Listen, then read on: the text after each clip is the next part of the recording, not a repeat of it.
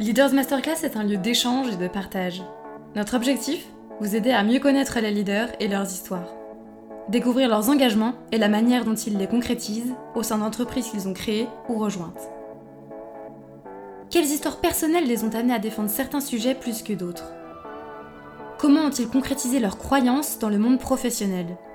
Vous le découvrirez dans le podcast Leaders Masterclass.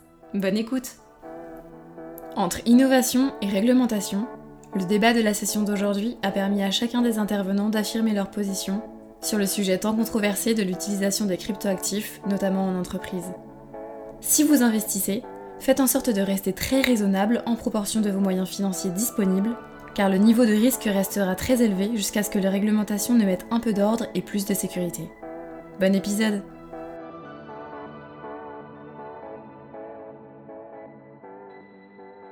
Nous avons la chance euh, d'accueillir euh, ce matin donc euh, trois intervenants de très grande qualité sur ce que Pierre disait tout à l'heure, la question de, de cryptoactifs. Alors je ne sais pas s'il faut dire mmh. crypto-monnaie, les monnaies numériques, cryptoactifs, mais il va nous expliquer tout cela tout à l'heure. Peut-être avant de rentrer dans le, le, vif du sujet, je vais vous demander d'abord de vous présenter mmh. pour qu'on comprenne pourquoi vous avez été euh, invité à partager. Peut-être pour une présentation, euh, Catherine Philippe, peut-être, je te propose peut-être de te présenter dans un premier temps. Oui, bien sûr. Donc, euh, moi, je suis Catherine Philippe. Je suis associée chez KPMG euh, et spécialisée sur les technologies du secteur bancaire et financier. Ça fait 25 ans que je travaille sur ce sujet et c'est donc moi qui ai créé le pôle d'expertise dédié aux technologies blockchain que Alexandre et son équipe a rejoint il y a deux ans maintenant. Euh, donc voilà, moi j'ai travaillé une dizaine d'années au préalable euh, dans le, domaine des logiciels bancaires et toujours travaillé toute ma carrière euh, dans cette industrie. Et, je pense que c'est ben, toutes ces technologies, parce que pour moi c'est à la base, c'est peut-être un des sujets sur lesquels nos, perspectives avec Alexandre diffèrent un peu, mais à la base c'est un sujet technologique. c'est une révolution technologique. Euh, et, comme toutes les, révolutions technologiques, elle, elle, elle apporte beaucoup d'innovations sociales, sociétales, de, de, modification des rapports de force. Euh, mais c'est une révolution technologique majeure et pour moi, c'était important que chez KPMG, on ait un pôle d'expertise pour aider nos clients sur ces sujets. Avant de revenir sur le cœur de cette technologie, peut-être Alexandre, peut-être pour vous présenter très rapidement pour les gens qui ne vous connaissent pas. Oui, bonjour, merci euh, pour l'accueil. Alors moi je suis Alexandre Stachenko, j'ai fondé une entreprise en 2015 euh, qui s'appelait Blockchain France, puis Blockchain Partner, et qui était un cabinet de conseil spécialisé euh, sur les sujets blockchain, crypto, actifs numériques. Donc on a accompagné surtout plutôt des grands comptes d'institutions financières. pendant longtemps, notre premier client et client principal, c'était la Banque de France, par exemple, sur ces sujets-là. Euh, et, donc, euh, entre 2015 et 2020-2021, on a été indépendant. On est monté jusqu'à une vingtaine de personnes qui travaillaient à plein temps sur ces sujets-là en, France, un petit peu à l'international aussi, en Suisse et en Afrique de l'Ouest. Euh, et en 2021, du coup, nous avons tous rejoint KPMG. Et donc aujourd'hui, je suis directeur blockchain et crypto de KPMG France. Donc, je suis sous la houlette de, de, Catherine. Je gère spécifiquement les enjeux crypto, à la fois pour les corporates qui ne sont pas financiers, puisqu'ils ont pas mal d'enjeux euh, soit à l'innovation, euh, au NFT, dont on parlera peut-être, mais aussi à tout ce qui est trésorerie conservation. Euh, soit pour les institutions financières qui vont plus avoir des questionnements stratégiques, comment je me positionne face à de nouvelles technologies, ces nouveaux enjeux. Et puis on essaye aussi évidemment de fournir, j'allais dire dans l'autre sens, des services plus traditionnels aux acteurs crypto, qui eux aussi, et puis c'est surtout le cas en ce moment, ont besoin de contrôle interne, d'audit, de comptabilité, de fiscalité, etc., qui sont des services qu'on fait chez KPMG. Et en deuxième casquette, juste pour la préciser, euh, j'ai aussi fondé euh, la DAN, qui est l'association des professionnels du secteur des cryptos en France. Et donc euh, là, depuis 2016 à peu près, j'ai beaucoup participé à tout ce qui a été réglementation, fiscalité, etc. en France et en Europe. Donc on pourra aussi en parler évidemment s'il y a des questions.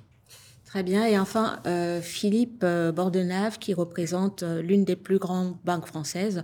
Philippe, peut-être vous présenter pour les gens qui ne vous connaissent pas? Merci, merci pour euh, l'accueil. Euh, donc, je suis Philippe Bordenave, je suis délégué général de BNP Paribas.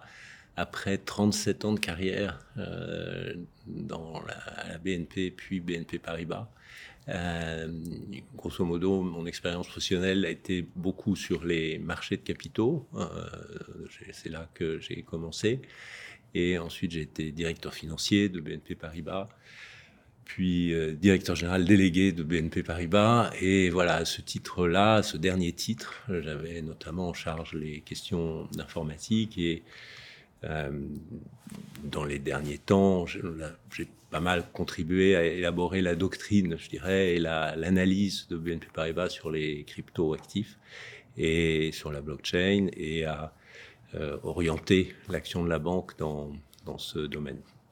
Merci Philippe pour cette euh, présentation. Donc maintenant, on va peut-être revenir sur euh, le cœur du sujet, c'est-à-dire, moi je parle de, de crypto-actifs, il y en a qui parlent de crypto-monnaie, il y en a qui parlent de monnaie numérique, il y en a qui parlent de, blockchain. C'est vrai qu'il y a un certain nombre de mots qui pour le français basique, on est tous perdus. Est-ce que vous pouvez, peut-être pour démarrer, nous éclairer à la fois sur un certain nombre de termes de définition qui sont employés couramment pour quelqu'un qui n'y s'y connaît pas et peut-être nous présenter le paysage de ce que représentent ces, ces cryptoactifs. Ça fait deux questions dans l'une. Alors je vous laisse peut-être, euh, Philippe, peut-être pour démarrer la chose, euh, nous peindre le tableau. Enfin, je, propose qu'on commence par euh, un petit peu d'histoire, parce que je crois que c'est comme ça qu'on comprend le mieux ce qui s'est passé. Donc au début est apparu le Bitcoin, qui est d'ailleurs un, des mots qu'on n'a pas été prononcé ici. non, mais il faut quand même. au début est apparu le Bitcoin. Alors le Bitcoin, c'était créé par, je dirais, des, des idéologues libertaires euh, et, dans un monde euh, de, de, digitalisation de l'économie, c'est-à-dire où l'informatique prenait de plus en plus d'importance, un monde où l'énergie était peu chère et où les ordinateurs étaient de plus en plus puissants. Voilà. Donc c'est ça qu'il faut bien s'imaginer. Et un monde globalisé, un monde qui se globalise et dans lequel euh, on peut opérer euh, entre ordinateurs euh, dans le monde entier à toute vitesse. Donc c'est ça le paysage. Alors, qu'est-ce que c'est que le Bitcoin? Le Bitcoin, c'était au début conçu pour être une monnaie.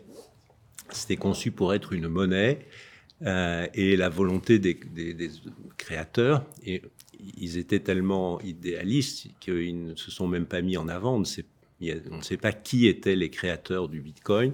Certains disent que c'était une personne qui avait un, comme on dit, un pseudonyme. Euh, d'autres disent que ce pseudonyme cachait une équipe, on ne sait pas très bien. C'est un pseudonyme qui sonnait japonais. Hein. Et euh, donc ce, le, Bitcoin au, début était, fait pour créer, une monnaie qui serait euh, indépendant de tous les pouvoirs, de toutes les banques centrales, qui serait indépendant de toutes les autorités, et donc qui pourrait s'échanger librement de façon décentralisée. C'est un peu le même, la même idéologie que les réseaux sociaux au début, tous les espoirs que les réseaux sociaux ont fait naître. Et donc, euh, on, pourrait s'échanger cette, euh, cette monnaie. Voilà. Et alors, pour créer ça, parce que c'est compliqué de créer une monnaie, comment se fait-il? Pour créer ça, il y avait effectivement, euh, comme ça a été dit, une nouveauté technique, une, une, une technique nouvelle, disruptive, qui est celle de la blockchain et qui est fondamentalement une technique de cryptage. Euh, le cryptage, on, sait ce que c'est maintenant, de plus en plus. Euh, et vous savez que le, cryptage, ça suppose beaucoup de puissance informatique et la, capacité nouvelle des ordinateurs permettait de, concevoir euh, des techniques de cryptage qui fassent que l'information sur la possession d'une chose, d'un actif, ne soit pas euh, lié à un registre central. En, général, la, possession est prouvée par un registre central. Par exemple, vous achetez une maison, il y a un cadastre euh, et c'est le notaire accède au cadastre pour s'assurer à qui est la maison, qui a le droit de vous la vendre et ensuite vous assurer que maintenant c'est vous qui êtes propriétaire et ceci est enregistré par une autorité centrale. De même pour les, monnaies, vous avez un compte en banque, mais la banque elle-même, l'argent que vous avez à la banque, il est enregistré via la banque auprès de la banque centrale dans chaque pays. Et donc, il y a une autorité dans chaque pays qui est la banque centrale et qui a le registre de qui détient euh, la, devise. Là, l'idée, c'était qu'il n'y ait pas un registre central, mais des registres euh, partout distribués euh, par des, tas de gens bénévolement qui entretiendraient ces, ces, registres. Et la, la création de cette monnaie intervient par un, système de, alors c'est l'inverse presque, de décryptage euh, qu'on appelle le minage parce que ça suppose beaucoup de travail informatique.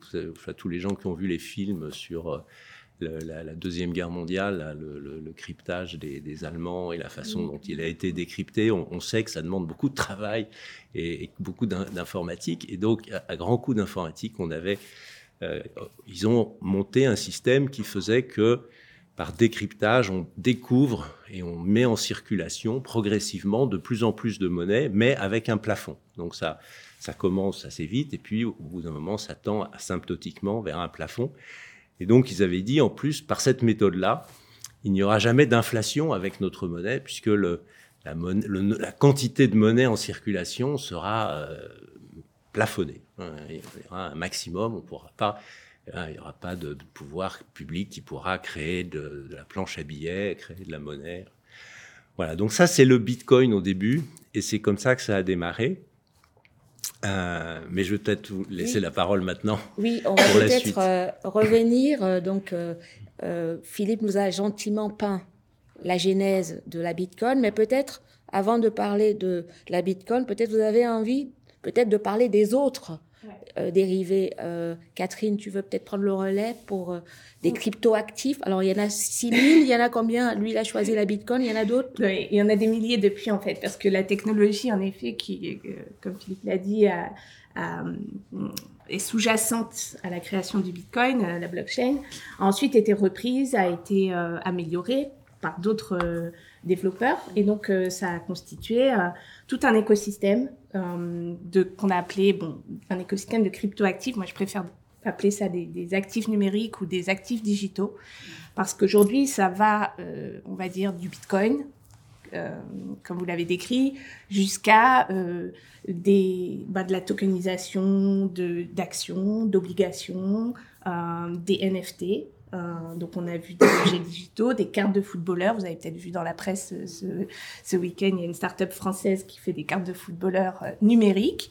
Donc ce sont des objets numériques uniques qu'on peut s'échanger sur des infrastructures entièrement nouvelles.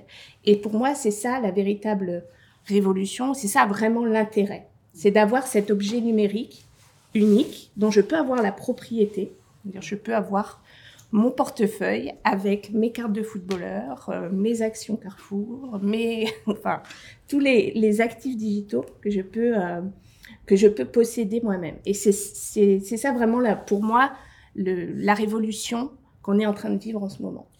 Alexandre Oui. La révolution que vient de dépeindre Catherine, vous la voyez aussi sous cet angle-là, ou vous avez envie peut-être de revenir sur d'autres aspects de cette révolution qui se met en place? Non, je vais peut-être euh, compléter effectivement parce que la terminologie est compliquée. Euh, derrière le chapeau actif numérique, en fait, on met beaucoup de choses mm. de la même façon que euh, je dis souvent ça en ce moment, mais on fait pas beaucoup de conférences sur les actifs mm. parce que ça n'a aucun sens de mettre dans une même conférence quelqu'un qui va parler d'immobilier, quelqu'un qui va parler d'art, quelqu'un. Les actifs, mm. c'est très très générique. Et pourtant, c'est ce qu'on fait avec les actifs numériques. On fait des conférences sur les actifs numériques. Donc, on se retrouve dans la même conférence à parler de est-ce que telle œuvre d'art euh, vaut quelque chose ou est-ce que mon bien immobilier, je peux le découper en plusieurs parties et le vendre sur le marché américain?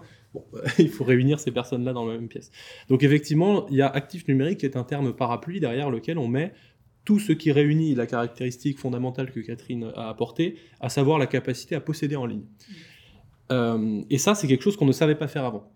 Et pour reprendre la perspective historique euh, qu'a mené Philippe, effectivement, pour comprendre cet enjeu de propriété numérique, ce qu'il faut avoir en tête, c'est que, euh, en gros, avec l'apparition de, Bitcoin, on a eu deux propositions de valeur, euh, j'allais dire conjointes, mais, différentes. Euh, la première, elle est entre guillemets politique, c'est-à-dire effectivement, c'est un projet pour dire finalement les monnaies fiat sans limite avec banque centrale, etc. Nous, on propose une alternative qui est un plafond, pas de banque centrale, etc. etc. Et puis, il y a eu l'autre valeur ajoutée, elle est plus technologique.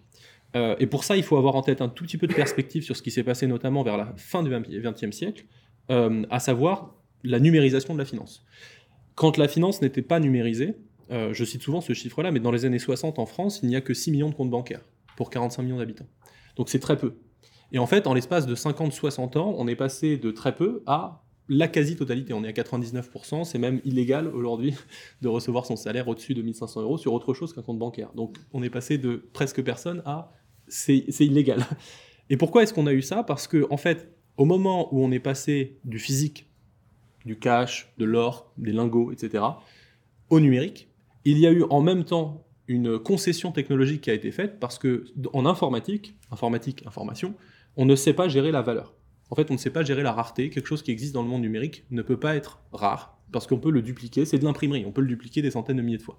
Donc si on avait conservé ce côté possession dans le monde numérique, bah en fait, euh, j'ai 10 euros, je vous les donne, puis je me les crée aussi. Quoi. Et donc rapidement, on voit que si tout le monde peut se créer à lui-même des euros, c'est sympathique, mais c'est sympathique deux, minutes avant que le système financier s'effondre. Donc en fait, on a substitué ça par quoi? Par la bancarisation, parce qu'au moment où on passe dans une banque, en fait, on peut substituer la possession par de la tenue de registre. Et donc là, c'est pas du tout le même enjeu. C'est qu'il y a un intermédiaire qui tient un registre de créances. Et donc on passe d'un actif à un passif. Et aujourd'hui, la quasi-totalité de ce qu'on possède, avec beaucoup de guillemets, sont en réalité des créances. Un euro dans, un compte en banque, c'est un euro qu'on nous doit. Mais c'est pas un euro que je possède. A l'inverse, si je le retire au distributeur, ça devient un euro que je possède, puisqu'il n'est pas censurable, il est anonyme accessoirement, c'est du cash, etc. Et donc, sur cette partie-là, au-delà du projet politique, effectivement, Bitcoin est la première solution en 2009 qui permet de s'assurer que lorsque je dépense un jeton numérique, je ne l'ai plus. Et ça, c'est formidable parce que je peux le prouver sans intermédiaire de confiance. Donc, à partir de cette révolution, derrière, il y a effectivement, et les régulateurs américains commencent même à se ranger à cet avis, ce qui est curieux, ils ne pensaient pas ça il y a encore quelques années, mais effectivement, il, y a, il faut distinguer Bitcoin, le reste. Parce que Bitcoin a vraiment ce projet politique dedans, porte euh, de nombreux enjeux qui sont politiques, qui sont monétaires, qui sont géopolitiques, etc. Et à côté de ça, on a une foultitude d'actifs, mais qui vont effectivement de l'immobilier à l'art, en passant par euh, euh, les obligations, les actions, les titres financiers, et qui, eux, vont profiter de cette innovation technologique pour permettre d'avoir un réseau, une infrastructure financière qui est ouverte, qui est mondiale, qui est 24 heures sur 24, 7 jours sur 7 disponible, qu'on peut envoyer partout sur la planète, qu'on peut diviser, etc. etc. Et qui est, donc, qui est beaucoup plus adapté effectivement au monde numérique, parce qu'on n'a pas besoin d'un intermédiaire de confiance. Est-ce que ça veut dire, je termine là-dessus sur mon introduction, est-ce que ça veut dire qu'on va pour autant faire disparaître l'entièreté des intermédiaires de confiance? Pas forcément. Parce qu'en en fait, si on fait une analogie, c'est la promesse mot pour mot d'Internet. Internet dans les années 90, pour ceux qui reprennent euh, par exemple la déclaration d'indépendance du cyberespace, des choses comme ça, la promesse initiale c'était on va se libérer de tous les intermédiaires. On va pouvoir avoir un réseau mondial où chacun peut échanger sans préjudice, je reprends peut-être mot à mot, et sans préjudice de race, de couleur, d'origine, etc. Et puis 25 ans après, ça n'a jamais été aussi centralisé, on est tous chez un GAFA. Mm. Donc, est-ce que ça veut dire que la promesse va être respectée? Ça, c'est le futur qui le dira. Mais en tout cas, aujourd'hui, j'ai l'alternative que je n'avais pas avant de prendre mon téléphone et d'envoyer à Kuala Lumpur en 10 secondes un actif, ce que je n'avais pas avant. Mais est-ce que je le ferai Pas forcément, parce que ça, ça veut dire que si je perds mon téléphone, je perds tout ce que j'ai. Donc est-ce que j'ai envie de prendre cette responsabilité? Chacun fera son choix. En Occident, on n'a pas forcément envie de le faire parce que le système financier est relativement fiable, les monnaies sont fiables, etc. Par contre, quand on regarde l'adoption par les particuliers, par exemple de Bitcoin ou d'autres actifs, on voit que ça progresse dans des pays comme le Nigeria, le Liban, le Venezuela, etc. Parce que bah, le système financier local n'est pas mm. euh, fiable. On peut avoir des. Là, le Liban, euh, il y a quelques jours, vient de dévaluer officiellement sa monnaie de 90%, euh, sachant que ce n'est toujours pas le taux officieux qui se mm. pratique dans la rue. donc, c'est surtout ça les enjeux derrière les actifs numériques. Sans parler que de, Bitcoin, parce que là, il y a, y a, cette, cette, cet actif, mais il y en a d'autres.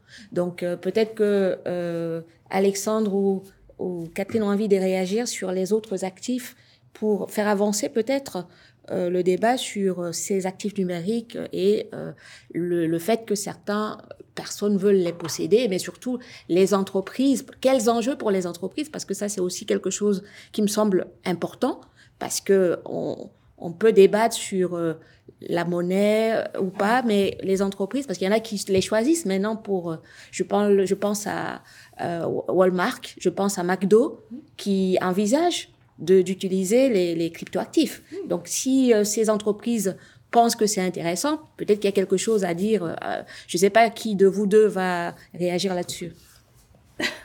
Euh, oui, bah, on n'a pas besoin de traverser l'Atlantique. Hein. On a aussi en France euh, nos grandes entreprises qui s'intéressent à ce sujet. Euh, et bah, vous avez pu voir qu'il y, a un certain nombre d'innovations technologiques qui sont permises par, par la, blockchain. Mm. Donc, on voit beaucoup le développement dans plusieurs industries. Donc, il faut c'est ça aussi qui est compliqué, comme disait Alexandre, c'est qu'on parle des entreprises. Mais il y, a, le secteur du luxe, il y a le mm. secteur de l'énergie, il y a le secteur de la distribution, il y a le secteur de la finance. Et tout le monde n'est pas touché au même degré, de la même façon, mm. par cette, euh, cette vague technologique.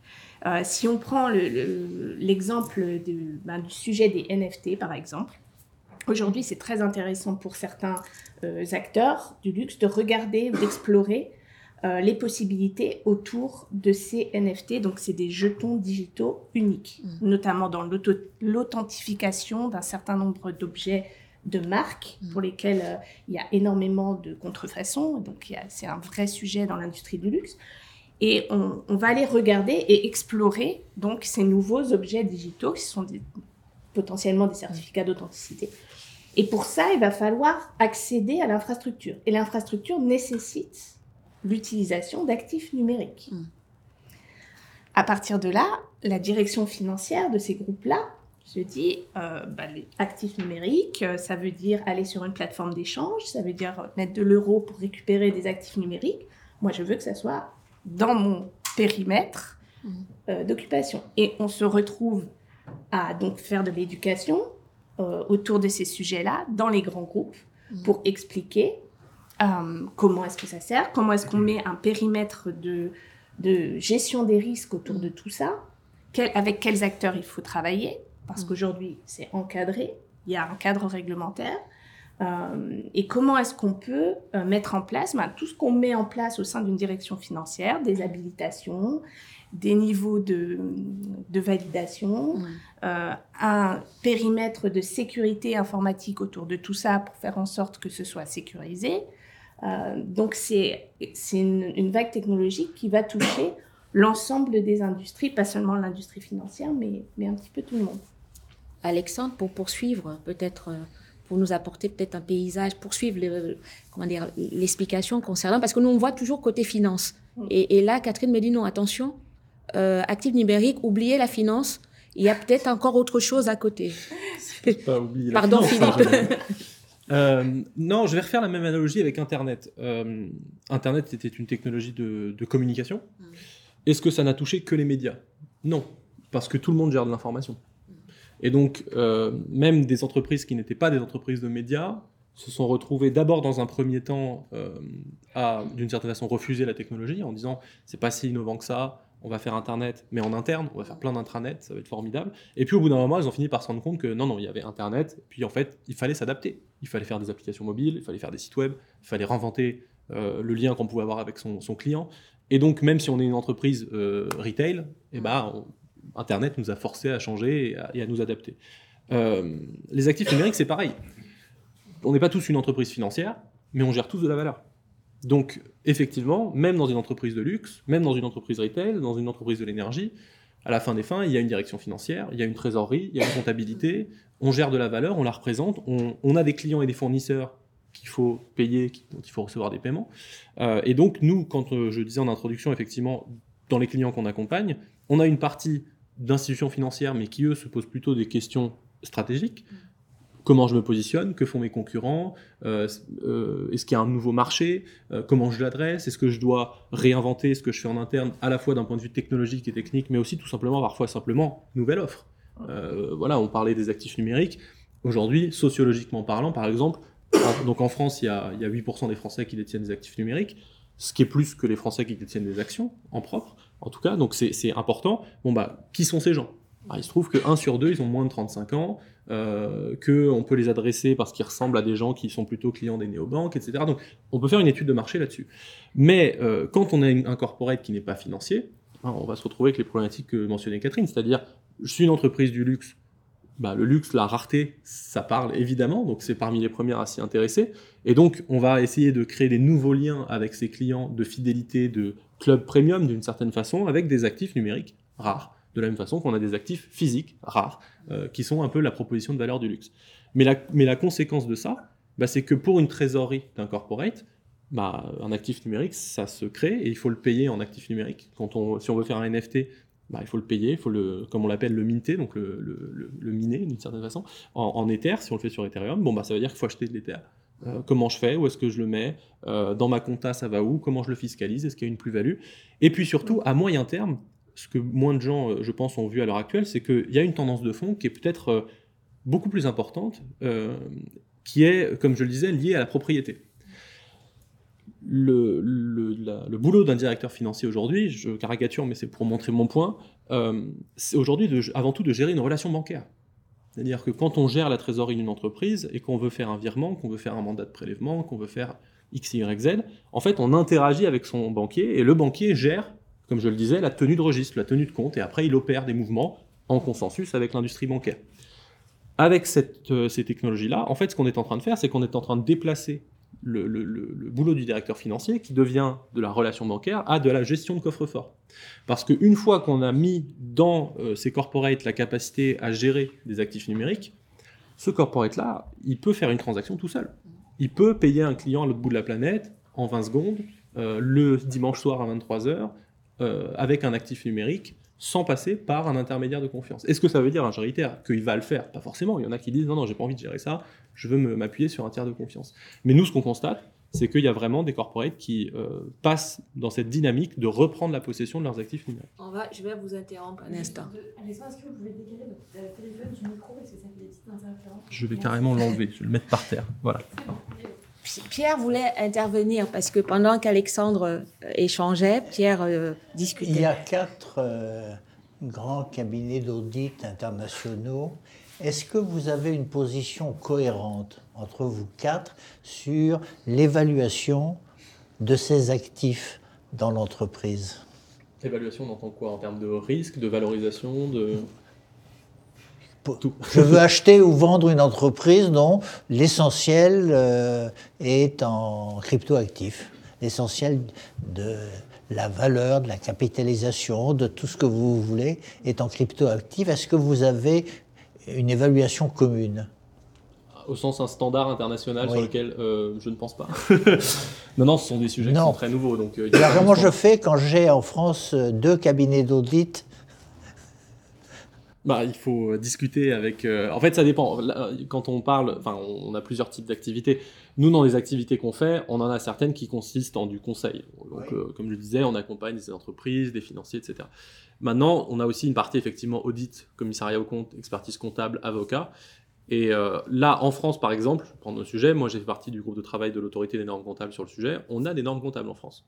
Euh, il y a même un nouveau compte de trésorerie qui a été créé, je ne sais pas si vous le savez, voilà, euh, qui est donc dans le compte 5 en trésorerie, qui s'appelle Jeton détenu, dans lequel on peut mettre ses actifs numériques. Comment on les valorise? Bah, Ça va dépendre de l'actif, parce que, comme je le disais tout à l'heure, actif numérique, ça veut un peu tout et rien dire. Un bitcoin aujourd'hui, c'est extrêmement liquide. Il y a plusieurs milliards de dollars qui s'échangent tous les jours. Donc, si, si j'ai X bitcoin et que je regarde la valeur de marché, j'ai pas de plateforme officielle, donc ça, c'est embêtant, parce que quand on va aller coter une action, on a une plateforme officielle, un cours de référence. Là, j'en ai pas. Donc, je vais faire des moyennes, je vais pondérer en fonction de l'importance des échanges, et puis je vais arriver à un prix final pour dire, voilà, ça vaut tant.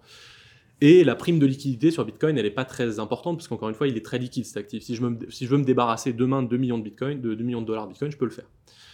Mais si je descends dans les actifs et que je commence à aller euh, avoir dans, mes, dans, mon bilan un actif euh, numéro 350 euh, dont il y a 5000 euros de volume tous les jours, et que le client que ça vaut 8 millions, bah on va le questionner. On va dire, je suis pas sûr que ça vaut 8 millions, parce que si vous essayez d'en vendre 1000, en fait, le prix baisse de 50%, donc il y, y, a un questionnement.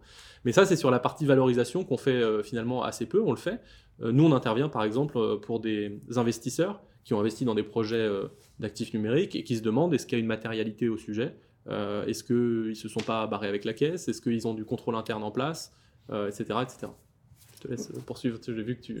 ouais, non, juste parce que de la même façon que que, le, que ces technologies vont impacter l'ensemble des industries, elles impactent aussi notre propre industrie, l'industrie du conseil et de l'audit. Et donc, euh, oui, évidemment, il y a des groupes de travail qui travaillent sur ces sujets de normes, non seulement en France au niveau de l'ANC, mais aussi des, règles internationales, des normes IFRS sur tous ces sujets, etc. Et évidemment, on suit ça de très près. Euh, mais le fait est que pour commencer à travailler sur ces sujets-là, il faut aussi prendre un certain nombre de, risques. Et ça, c'est chaque firme de conseil, chaque firme d'audit qui les prend euh, avec son, sa propre, son propre appétit au risque, je dirais, et en fonction du cadre réglementaire qui existe. Donc, euh, vous allez trouver certains cabinets qui auront plus ou moins d'appétit pour aller travailler sur ces sujets et prendre de l'expérience.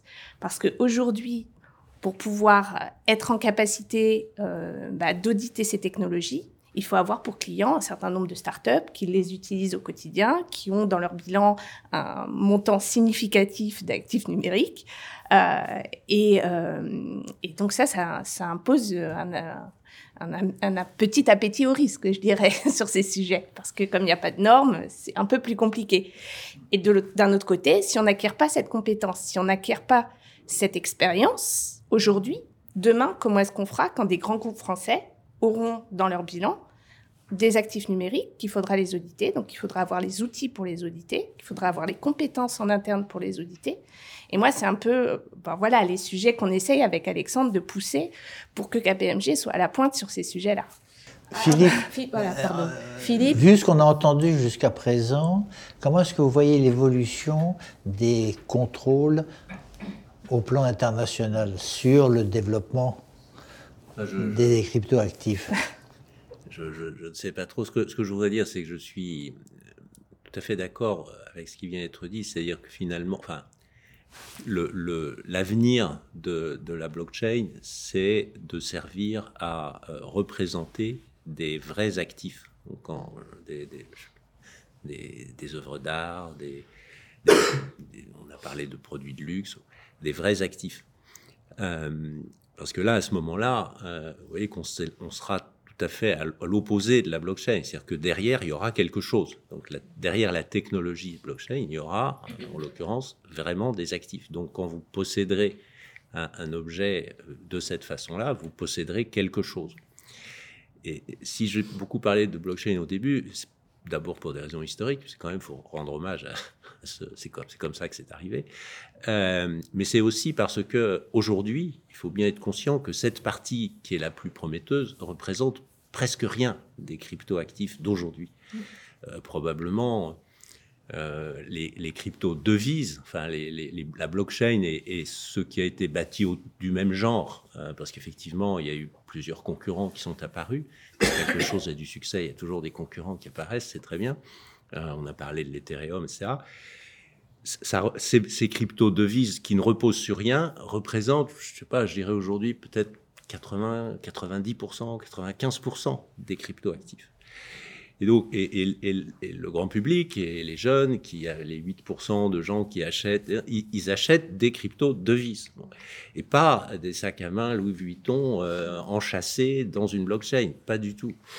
Et donc, je crois qu'il faut pas, dans les discours, il faut bien séparer les deux. Je pense que c'est très important de séparer les deux parce que euh, le côté sérieux qui est en train d'émerger et qui va avoir sans doute de l'avenir, ne, ne, doit pas cacher le côté euh, creux des 95% de ces crypto-devises qui ne reposent sur rien. Je suis très frappé de voir que la jeunesse, souvent, qui veut que son épargne est un, un purpose, hein, est, est un, objet, que l'argent serve à quelque chose, euh, et, et, et, et, sont les mêmes qui achètent des bitcoins qui ne servent qu'à euh, dédommager le vendeur de Bitcoin, qui est donc qu'à alimenter ce système où finalement, plus il y a de gens qui achètent, plus le prix monte, puis moins il y a de gens qui achètent, plus le prix baisse.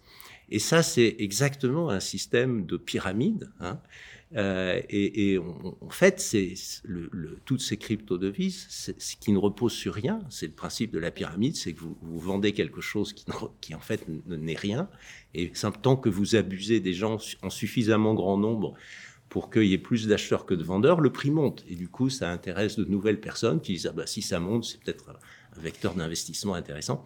voulez, moi, je crois qu'il faut vraiment dire, enfin, faire la séparation. Je crois qu'il faut vraiment faire la séparation et dire, d'un côté, vous avez un système euh, de type pyramide, sans que vraiment la différence avec une pyramide, c'est qu'il n'y a pas de, de, mastermind. Ça s'est fait spontanément, et même au départ, les fondateurs avaient été bien intentionnés, mais de fait, ils ont créé un système de pyramide où les gens mettent leur argent, le, en gagnent ou en perdent, mais ça n'a aucun effet sur l'économie réelle. Et de l'autre, vous avez, euh, avec la même technologie de blockchain, vous commencez à avoir des applications en petit nombre, mais assez prometteuses, et ça, c'est intéressant. Mais comment informer? Parce que là, on, est face à un public qui n'est pas forcément euh, connaisseur. Le public ne sait pas distinguer. Je ne parle pas simplement des entreprises qui peuvent être accompagnées, mais vous avez euh, dans les banques, les grandes banques, quelqu'un qui arrive. Moi, si j'arrive, je vais à la BNP, je, je, vais voir un responsable en disant je veux acheter euh, des, des cryptoactifs. Qu'est-ce que je fais? Est-ce que vous allez me dire non, madame, ça ne se fait pas, ou vous allez comment ça concrètement Comment ça se passe chez, chez BNP Nous, enfin, encore une fois, sur ces crypto-devises, hein, je, ne parle pas euh, de, de crypto-actifs et on va y revenir. Euh, nous sommes actifs euh, dans le développement de la bonne partie, hein, on va y revenir. Mais nous, nous ne, nous, nous ne pratiquons pas du tout les crypto-devises. Si un client nous en parle, nous essayons de lui ouvrir les yeux et de lui conseiller de ne pas le faire. Et s'il insiste pour mettre une partie de son argent là-dedans, on, lui demande d'aller voir quelqu'un d'autre, une autre banque.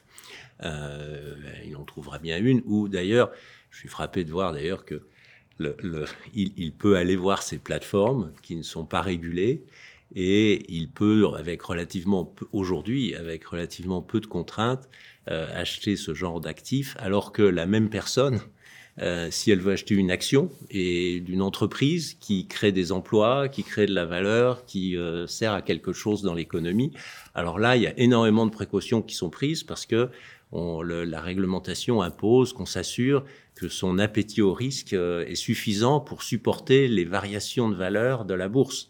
Euh, mais en revanche, s'il veut acheter des bitcoins, là, euh, il n'y a aucune vérification de rien et il peut mettre son, tout son argent sans contrôle. Il de rapport annuel à lire avant d'acheter l'action. Oui, oui, oui, tout à fait. Alors, alors, je pense que. Gros décalage. Alexandre va peut-être intervenir parce que là, il y a un problème de, réglementation.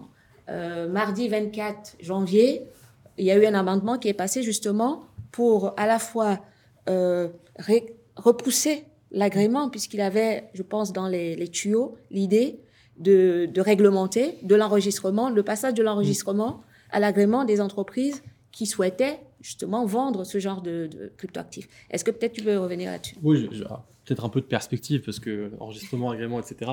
Euh, alors, en France, le marché euh, est euh, encadré depuis la loi Pacte, donc avec un système, on va dire, à double vitesse. Il y a un enregistrement qu'on fait auprès de l'autorité des marchés financiers et qui permet d'opérer en France euh, sous réserve de faire des contrôles sur les aspects blanchiment, euh, lutte contre le terrorisme et donc on a création d'un numéro TRACFIN, reporting, etc., etc. Pour les prestataires. Pour les prestataires euh, qui veulent opérer mmh. en France, eh ben, il faut aller s'enregistrer, montrer pas de blanche et montrer qu'on fait ces contrôles-là. Mais c'est limité à ces deux sujets-là, c'est-à-dire qu'il n'y a rien dans l'enregistrement sur la ségrégation des actifs, euh, l'assurance, la cybersécurité, etc., etc. Pour tous ces, deux, ces seconds aspects, il y a l'agrément, qui est le deuxième niveau euh, de réglementation. Euh, en France aujourd'hui, il y a à peu près une soixantaine d'entreprises qui sont enregistrées, et il y en a zéro qui sont agrémentées. donc parce que même, enfin, j'allais dire, quand on le dit comme ça, on peut tout de suite se dire, ah bah, en gros, les acteurs sont de, mauvaise foi, ils n'ont pas envie. Euh, pas, pas toujours. Typiquement, aujourd'hui, pour l'agrément, il faut une assurance responsabilité civile professionnelle. Aucun assureur ne propose d'assurance responsabilité civile professionnelle. Donc, même si je le souhaitais, je ne pourrais pas obtenir cet agrément.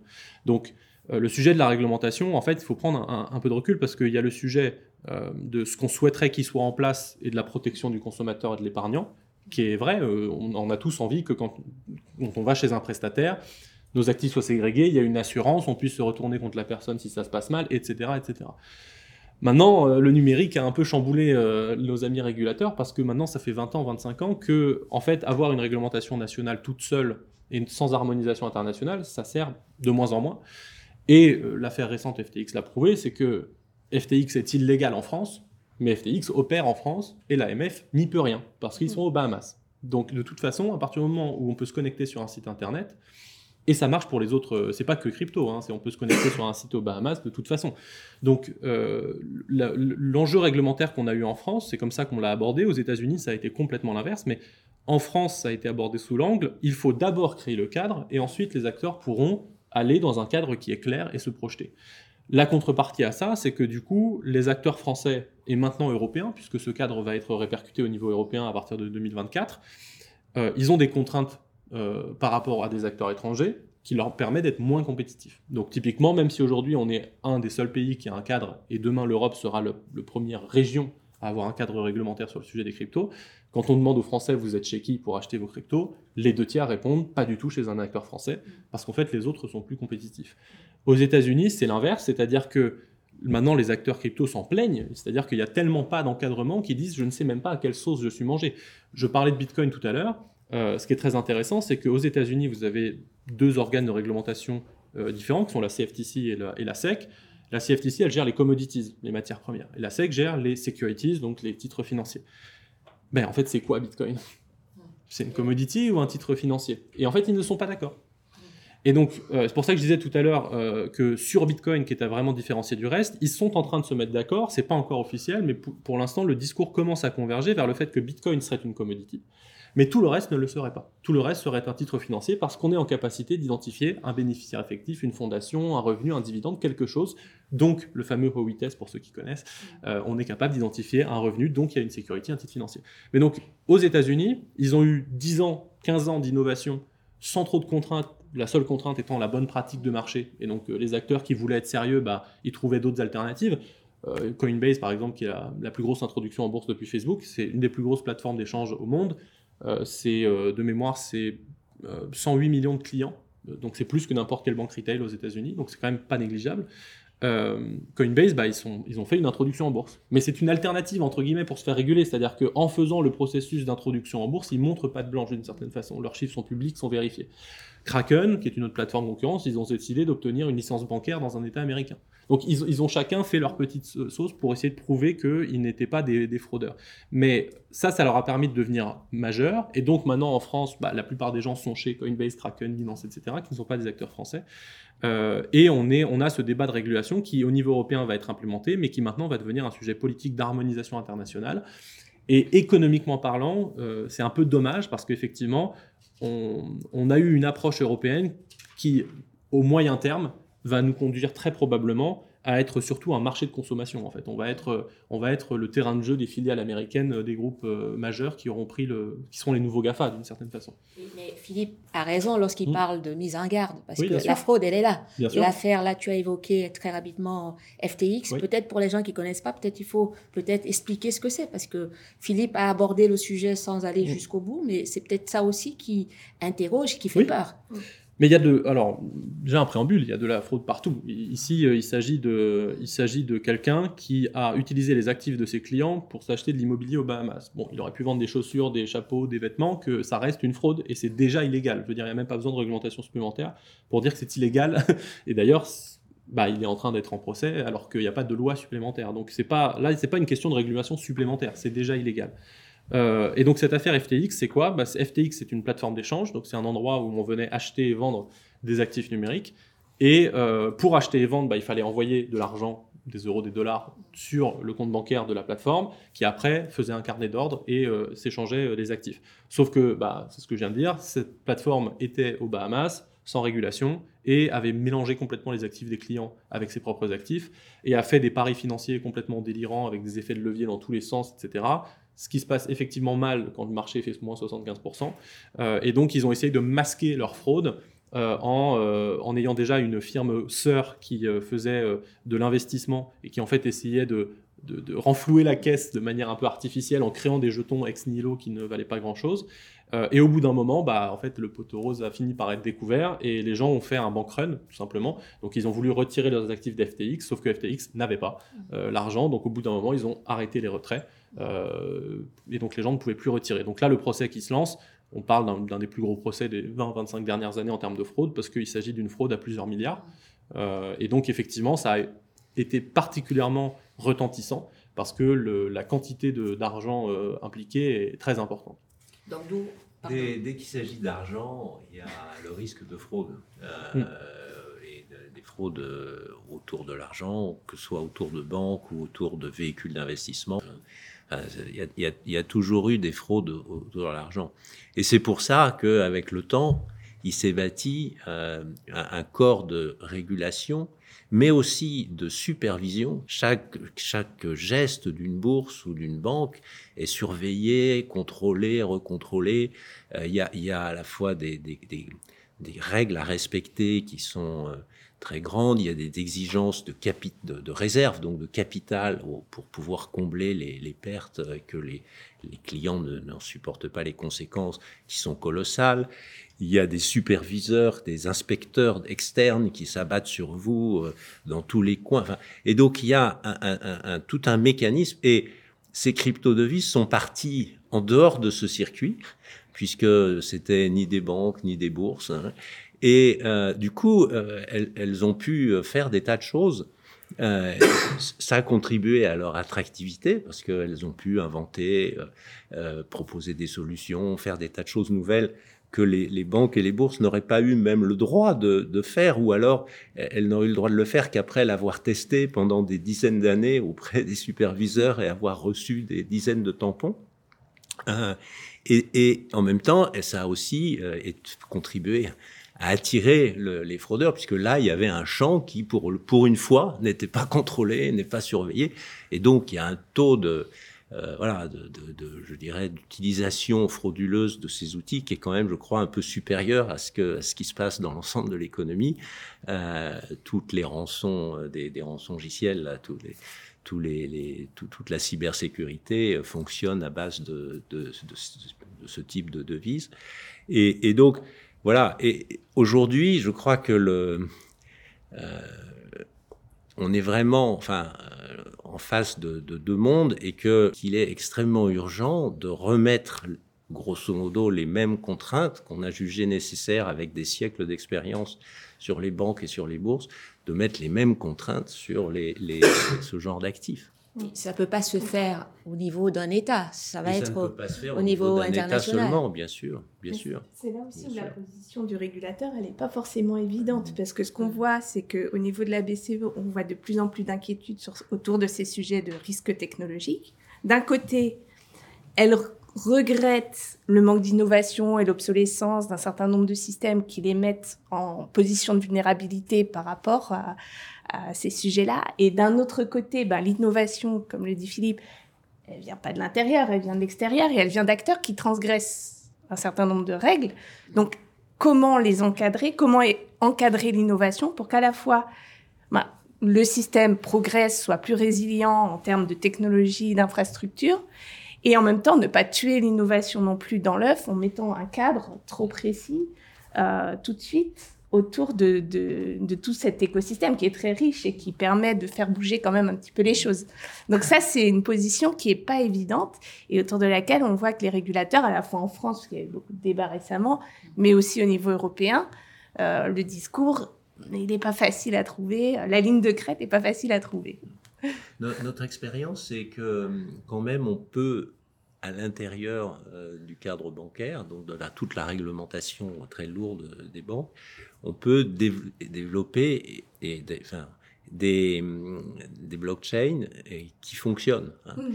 Et euh, enfin, l'un des exemples euh, récents, c'est qu'on a réussi, enfin BNP Paribas a été le chef de file d'une émission de la Banque européenne d'investissement obligataire. Donc on est vraiment au cœur de beaucoup de choses très réglementées. Hein, le, marché des obligations, la Banque européenne d'investissement, enfin c'est des choses très institutionnelles. Et on a réussi à émettre euh, une obligation purement en, en blockchain d'un bout à l'autre et donc sans enregistrement euh, chez Euroclear ou chez dans un conservateur central, euh, purement avec euh, des registres décentralisés.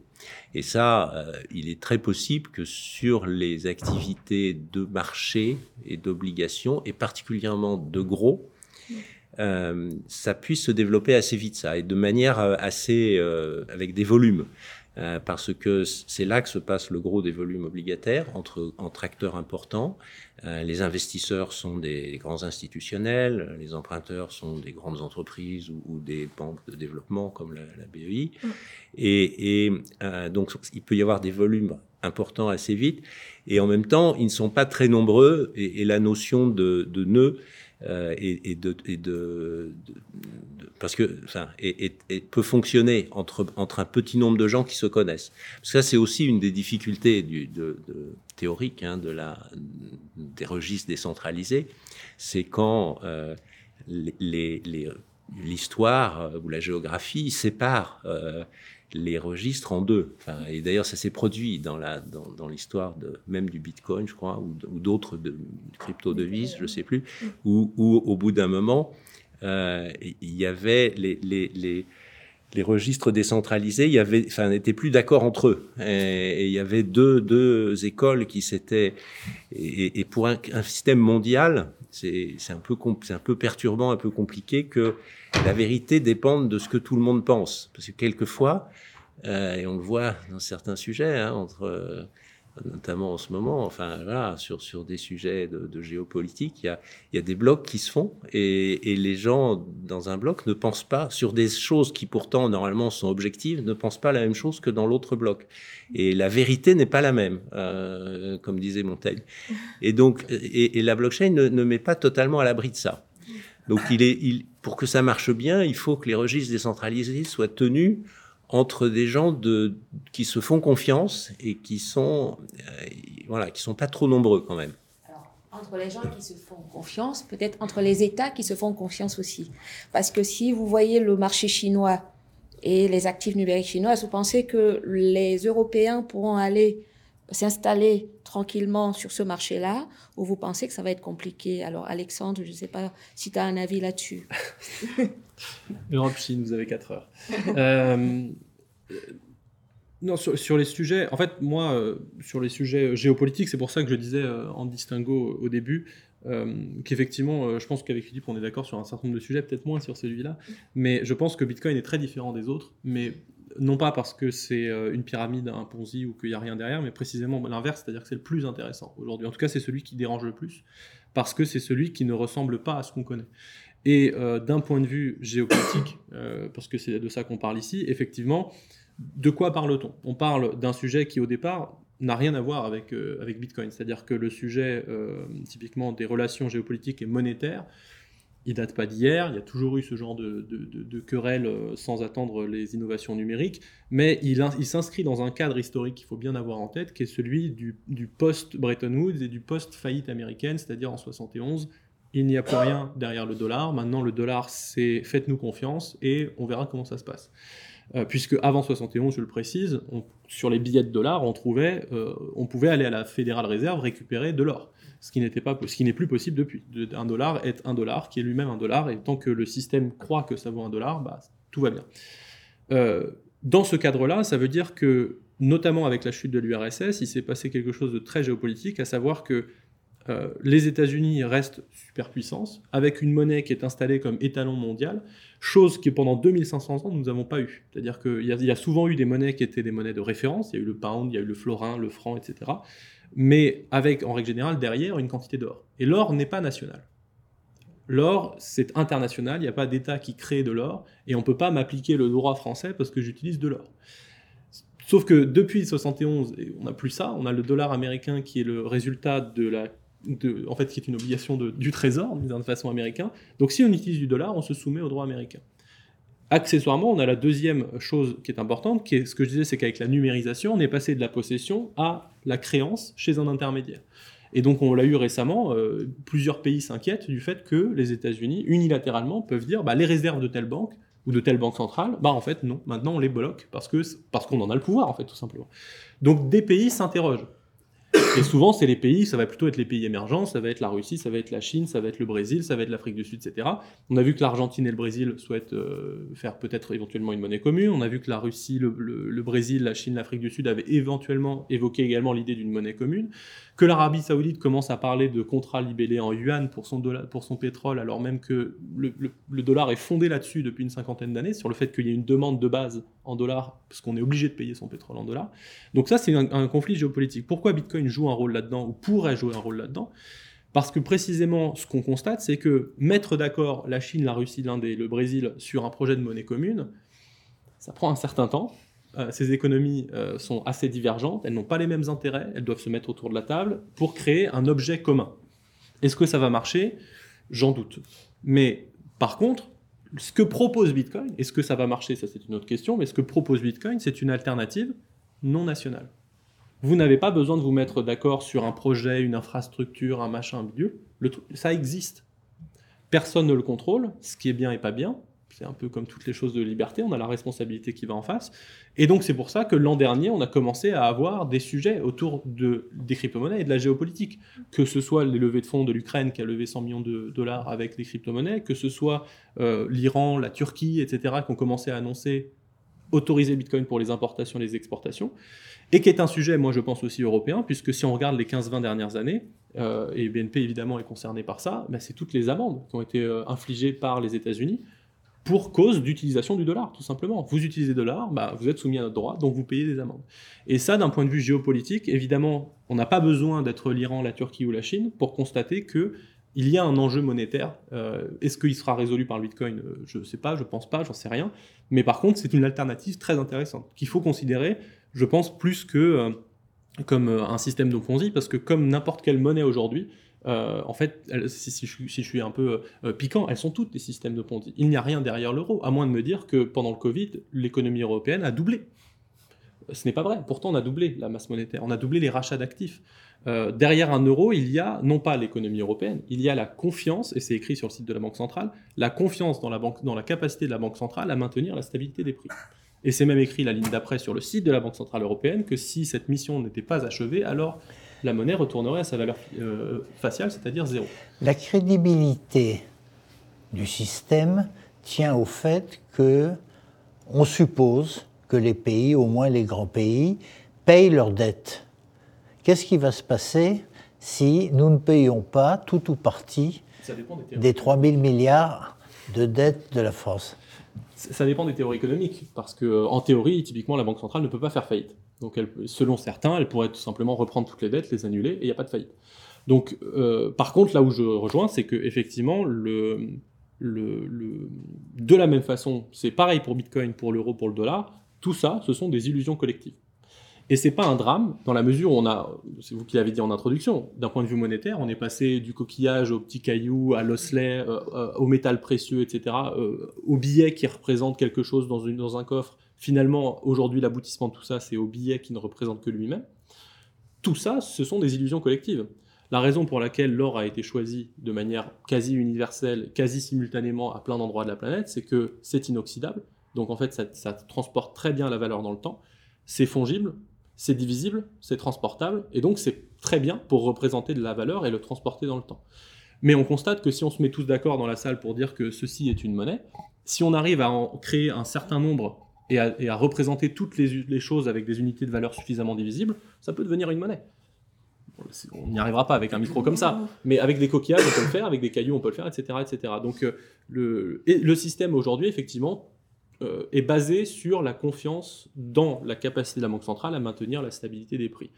Et cette capacité, aujourd'hui, euh, elle, est, elle est remise en cause par certains, est-ce que c'est à raison ou pas Ça, c'est pas à moi de le dire. Mais par contre, c'est quand même ça le sous-jacent, et c'est la Banque centrale qui le dit. Hein, c'est pas moi. Là, c'est pour le coup. Derrière, la Banque centrale, il y a l'économie euh, du pays. Il y a la confiance dans l'économie. Et, voilà, c'est plus. Enfin, je trouve c'est un peu réducteur de dire que ça ne repose que sur une illusion collective. C'est une illusion collective qui est justifiée par une économie euh, qui fonctionne et qui crée de la richesse tous les ans. Et, c'est ça le, ressort des, devises aujourd'hui, ultimement. C'est vrai qu'il n'y a plus l'or dans les coffres, mais il y a les économies qui fonctionnent et qui sont organisées, et la Banque centrale est un élément de cette organisation. Et tout ça n'existe pas avec le Bitcoin. Mais en dehors de, cette Bitcoin, est-ce qu'il y a d'autres monnaies, enfin actifs, qui vous semblent euh, intéressantes à, à retenir? Parce que là, on a dit qu'il y en avait 6000 à peu près, mais sur les 6000, combien d'entre elles vous semblent intéressantes? Alors, je ne dis pas qu'il faut aller acheter. Euh, je ne veux pas vous engager, attention, mais je veux juste comprendre. Philippe me regarde, non, je, je, fais très attention, mais là, pour les gens qui n'y connaissent rien, parce que Bitcoin, on entend parler que de ça, mais il n'y a pas autre chose. Mais Bitcoin, enfin, Bitcoin, c'est 50% de la capitalisation totale. Donc on entend parler que de ça, c'est aussi justifié par l'importance que ça a dans le tout. C'est-à-dire qu'il y en a 10 000, 15 000, mais la moitié, c'est juste Bitcoin. D'accord quand on est sorti, quand on sort du top 10, mm. on a déjà fait 95% de la valorisation. Mm. Donc c'est pour ça que je précisais le côté chapeau actif numérique. C'est comme si, on disait, dans les actifs, qu'est-ce qu'il y a d'intéressant? Bah, Je ne sais pas, je ne vais pas faire l'analyse de l'entièreté de la planète pour vous dire qu'à tel endroit, tel endroit du cadastre est intéressant parce que, en fait, on se retrouve à faire une analyse qu'on ne peut pas faire là, mm. euh, ici. Euh, globalement, si on essaie de faire une typologie, comme je le disais, il y a Bitcoin qui est vraiment très différent du reste. Encore une fois, même les régulateurs américains arrivent en ce moment à cette conclusion. Ensuite, on a ce qu'on appelle les infrastructures, les blockchains dites programmables, dans lesquelles, en gros, Ethereum est très loin devant. Est-ce que ça veut dire qu'il a gagné? Pas forcément, mais en termes de valeur bloquée, en termes d'utilisateurs, de développeurs, de nombre d'applications, c'est très très loin devant. Et ensuite, bah, c'est des actifs normaux, mm. mais qu'on va juste représenter sur Ethereum, on peut créer un jeton immobilier ou un jeton obligataire. Mm. Et en fait, bah, ça dépend de la qualité du sous-jacent. Là, pour le coup, ça ne dépend pas de, la, technologie. Voilà. je crois que la séparation n'est pas à faire tellement entre. Enfin, avant de faire une séparation entre tel ou tel euh, crypto-actif, il faut déjà faire la grosse séparation entre les, les crypto-actifs en question et la technologie sous-jacente, comme ça a été dit au début. la blockchain, c'est une technologie, c'est une, nouvelle technologie et, c'est une technologie prometteuse. Donc, et, le, concept de vérifier la possession par une, information qui circule en temps réel entre un certain nombre de gens qui sont euh, ce qu'on appelle les nœuds dans le jargon et, qui, eux, tiennent les, registres décentralisés, et que c'est à tout moment toujours le même registre décentralisé partout. Ça, c'est ça, c'est intéressant euh, et, c'est tout nouveau. Et on est en train d'explorer les usages. Donc, mais mais c'est pas grand public. C'est les cinq derniers pourcents. C'est pas grand public.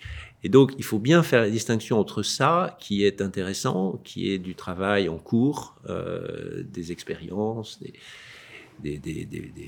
bêta-tests, etc. Et, puis, ce dont tout le monde a toujours parlé, qui étaient les devises, et, d'abord le Bitcoin, puisqu'il représente l'essentiel, comme on l'a dit, et, et, puis les autres qui ressemblent, qui, qui, sont quelque chose de tout à fait différent, qui sont, il se trouve, ça a été la première application de la blockchain. Moi, je recommande vivement de, se tenir à l'écart. En revanche, la technologie, elle, elle est intéressante et, ça vaut la peine d'y travailler. Philippe, comment est-ce qu'on peut encourager, accélérer justement cette utilisation intéressante de la technologie? L'innovation en, lui laissant, enfin... Tout ce monde-là attend des idées d'innovation. oui c'est très, très technique et je ne sais pas s'il y a une solution euh, simple. Euh, je ne sais pas si vous avez des opinions là-dessus. Qu'est-ce que, qu'est-ce que les, pouvoirs publics pourraient faire pour encourager la blockchain? Je ne sais pas. Une opinion un peu divergente, forcément. Mais... Peut-être, Catherine, peut-être. Alors, ouais. Euh, d'abord, enfin, moi, je pense que c'est très rare. Enfin, oui, contrairement à ce que vous disiez tout à l'heure, mais je pense que c'est très rare que l'innovation, elle, elle vienne d'un cadre encadré, réglementé. Et c'est pourquoi? Parce que pour innover, il faut transgresser un peu des règles. C'est la raison pour laquelle nous, enfin, pour créer notre pôle d'experts, on fait appel à des gens qui viennent de l'extérieur, qui ont créé cette expertise, pas au sein d'un univers réglementé comme KPMG, où on a déjà des, des règles de risk management pas aussi fortes que les vôtres, mais voilà, très même très importante et très surveillée, supervisée également. Donc ça, c'est ça, c'est un point qu'il faut vraiment, euh, je pense, avoir en tête. Et après, c'est aussi une question un peu de d'ouverture. on parle beaucoup d'inclusion hein, dans les dans les cercles divers et variés, mais je pense qu'il y a aussi des gros gaps générationnels. et qu'il y, a une question qu'aujourd'hui, les gens, et je ne me mets pas du tout de, dans des gens qui sont nés avec Internet, euh, enfin moi je ne suis pas née avec Internet, ont une façon de voir les choses, une façon de voir le digital. Euh, on voit même maintenant, on parle de crypto-natives, c'est-à-dire de gens qui sont nés avec cette notion de, de nouveaux actifs digitaux. Ils n'ont pas la même façon de voir euh, que vous et moi, qui sommes nés alors qu'il n'y avait pas Internet, qu'il n'y avait pas de tablette, de téléphone portable. Et donc, du coup, ça demande bah, un effort d'écoute et d'ouverture par rapport à ces, nouveaux points de vue, tout simplement. Et non pas que tout est bon à prendre, et sûrement pas. Il y a beaucoup de choses à faire pour encadrer tout ça. Néanmoins, c'est c'est très intéressant. Donc souvent, ça vient de l'extérieur. Ça peut venir des, jeunes, ça peut venir de gens qui ne pensent pas comme nous, de gens qui sont dans un écosystème euh, très différent de, l'écosystème des entreprises euh, d'une façon générale, de l'écosystème réglementé. Et je pense que ça, c'est un point qui est important de, bah, d'avoir cette ouverture et cette écoute. Alexandre, l'ouverture, l'écoute, l'innovation, Comment tu, comment tu gères, comment tu t'es situes Je sais que toi, tu es pour aller vite. Peut-être en respectant quand même comment, Comme on dit, on ne faut pas confondre vitesse et précipitation. Voilà. Euh, non, je, pense qu'effectivement, il y a, le, justement, euh, en parlant d'ouverture, d'autres façons de penser, etc., en fait, si, on rentre dans le sujet des actifs numériques, on peut, euh, on peut adhérer ou pas aux propositions de valeur. J'allais dire, c'est en soi même pas le sujet, mais par contre, il faut les comprendre on peut déjà se positionner avant d'avoir compris. Euh, c'est pas propice à l'innovation. Euh, donc c'est pour ça que je mentionnais tout à l'heure le sujet, euh, il y a le sujet blockchain, le sujet crypto, etc. il y a une, forme de digestion par l'industrie bancaire et par les corporates qui a été faite ces dernières années, qui a été de dire justement les, actifs numériques non, baqués par quoi que ce soit, c'est pas, pas formidable. Donc on va, on va enlever ça, on va prendre le substrat et on va optimiser nos systèmes d'information. Euh, moi, je pense que c'est euh, à l'inverse, c'est pour ça que je disais qu'on n'est pas forcément aligné là-dessus, mais je pense que justement, c'est n'est pas une, partie qui est forcément complètement inintéressante, mais c'est pas la, partie euh, émergée de l'iceberg. Parce que, je refaire mon analogie avec Internet, beaucoup de groupes dans les années 90 se sont dit Internet, c'est public, c'est téléphone rose et pédophilie, c'est la recette pour faire des bombes, etc. Je vous invite à regarder les archives de l'INA sur les journaux télévisés des années 90, c'est particulièrement savoureux. Euh, et c'est euh, le rapport qui est commandé par le gouvernement français, dans lequel on disait, je cite, Internet, ce n'est qu'un douzième du chiffre d'affaires de Minitel, donc ça ne fonctionnera pas. Je fais que des citations. L'infrastructure distribuée d'Internet le rend inapte à la fourniture de services commerciaux. Donc, quand on lit ça, évidemment, avec 25 ans de recul, on se dit, bon, bah, comment on a fait pour rater ça?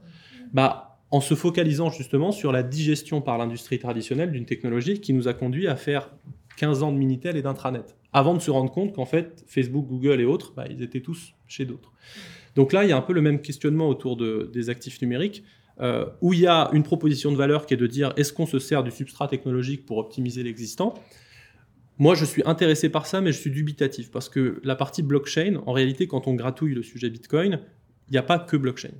Euh, blockchain en soi, si on fait la littérature scientifique, ça existe depuis 1982.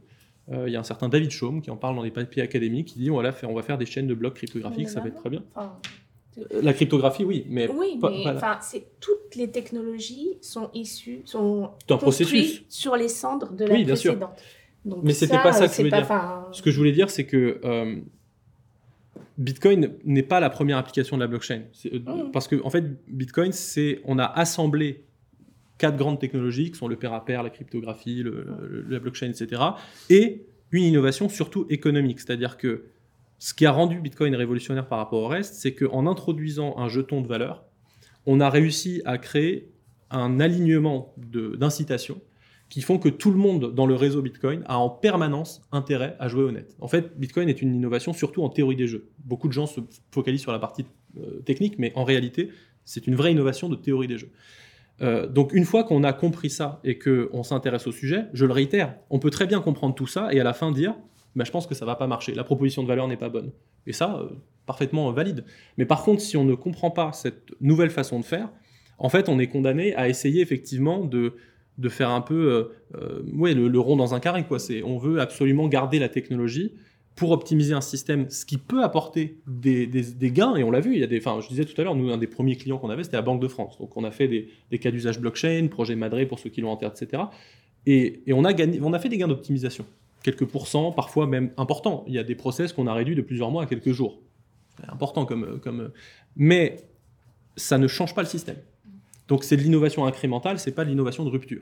Et donc pour moi, cette partie innovation de rupture, euh, elle ne peut se faire que si on est effectivement ouvert et inclusif et qu'on regarde ce qui se passe dans les choses qui peuvent faire peur ou qui heurtent. Parce que si on ne les regarde pas, bah effectivement, on va faire de l'innovation incrémentale au mieux.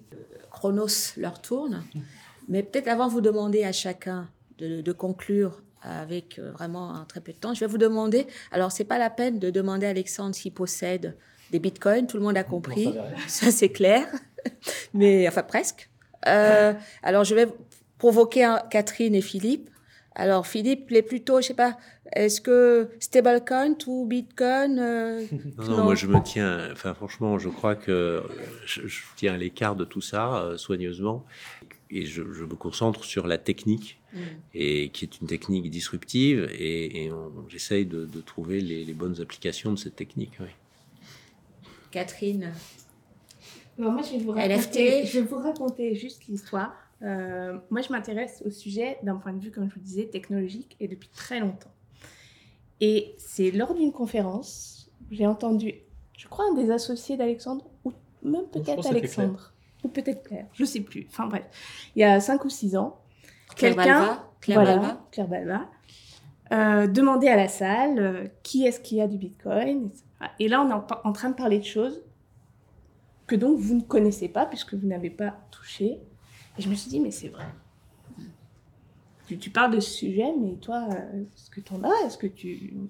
Voilà, et ça me paraissait important de regarder et de suivre le parcours que suivent aujourd'hui beaucoup de jeunes euh, qui ont du Bitcoin, et moins jeunes d'ailleurs, hein. enfin, il n'y a pas que des jeunes, même s'il y en a beaucoup, et de, et de me dire, bah, ça fait quoi d'avoir du Bitcoin? Comment est-ce qu'on en a?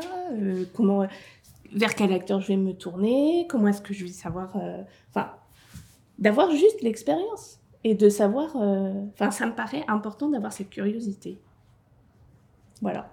Donc, tu nous invites à euh, vivre notre expérience active. Voilà, après, chacun a son appétit au risque vis-à-vis de la technologie et vis-à-vis de la finance. C'est deux choses différentes. Hein. Moi, enfin, vis-à-vis de la technologie, j'ai aussi euh, un certain nombre de, de, limites que je me pose. Et vis-à-vis de la finance également, j'essaye d'avoir un peu de, euh, de bon sens euh, et, de, et de perspective.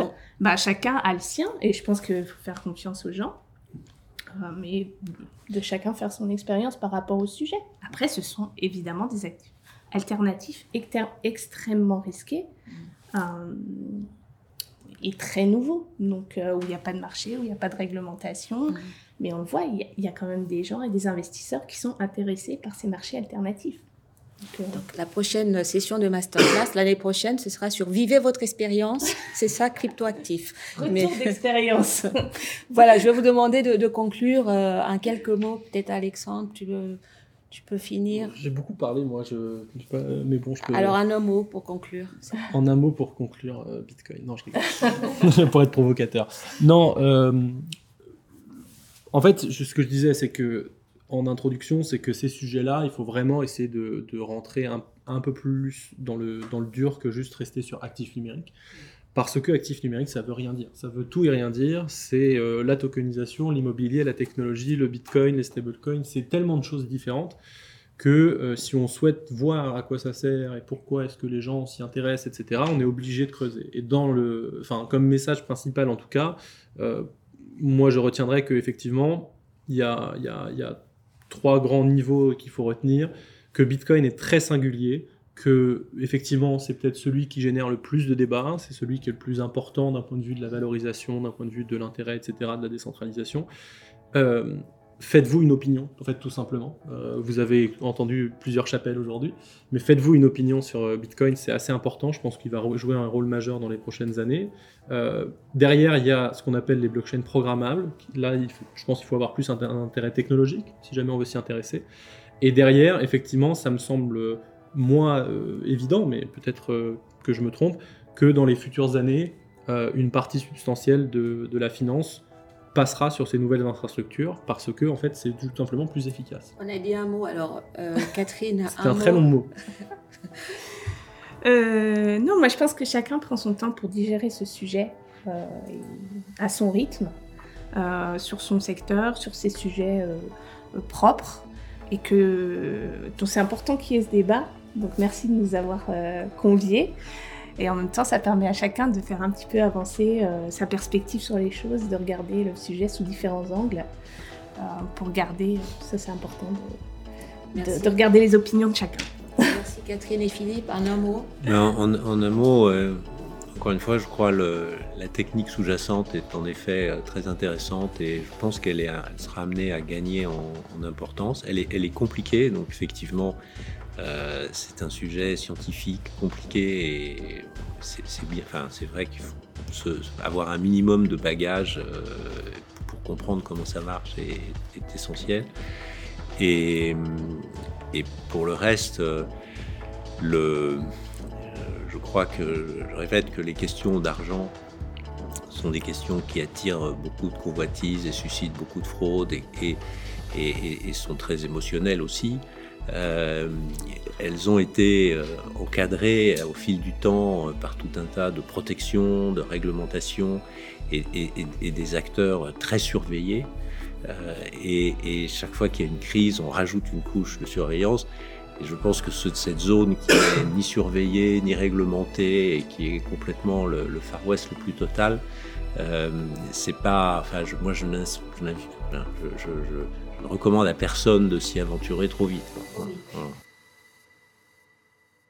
Si vous aussi vous souhaitez participer aux échanges entrepris dans le cadre des Leaders Masterclass, retrouvez toutes les informations sur www.leadersmasterclass.fr. À très vite